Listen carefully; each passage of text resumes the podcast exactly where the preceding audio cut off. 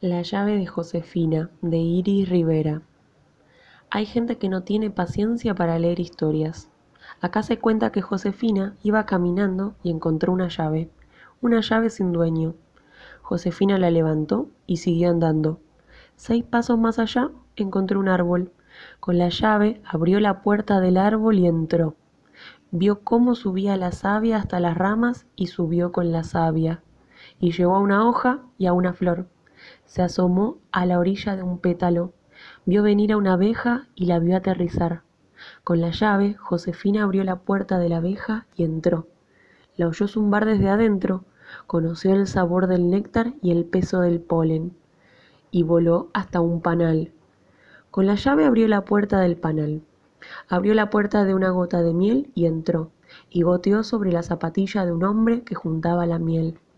Hay gente que en esta parte ya se aburrió y prende la tele, pero la historia dice que con la llave Josefina abrió la puerta del hombre y entró, y sintió la fuerte que quema el sol y cómo se cansa la cintura y que el agua es fresca, y con la mano del hombre acarició un perro común y silvestre. Con la llave Josefina abrió la puerta del perro y entró, y les ladró a las gallinas, al gato y al cartero. Y después abrió la puerta del cartero, del gato, de las gallinas, de las limas para uñas, de las tortas de crema, de los banquitos petizos y de los grillos. Hay gente que a esta altura ya se fue a tomar la leche, pero la historia dice que cuando estuvo segura de que esa llave abría todas las puertas, Josefina abrió la puerta de Josefina y entró.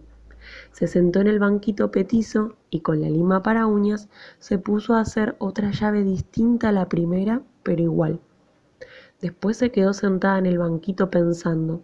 Josefina quiere elegir a quién darle la segunda llave, porque no es cuestión de entregársela a cualquiera. Pero si vos todavía estás ahí, si no prendiste la tele y no te fuiste a tomar la leche, acá la tenés. Tómala porque dice Josefina que la llave es tuya.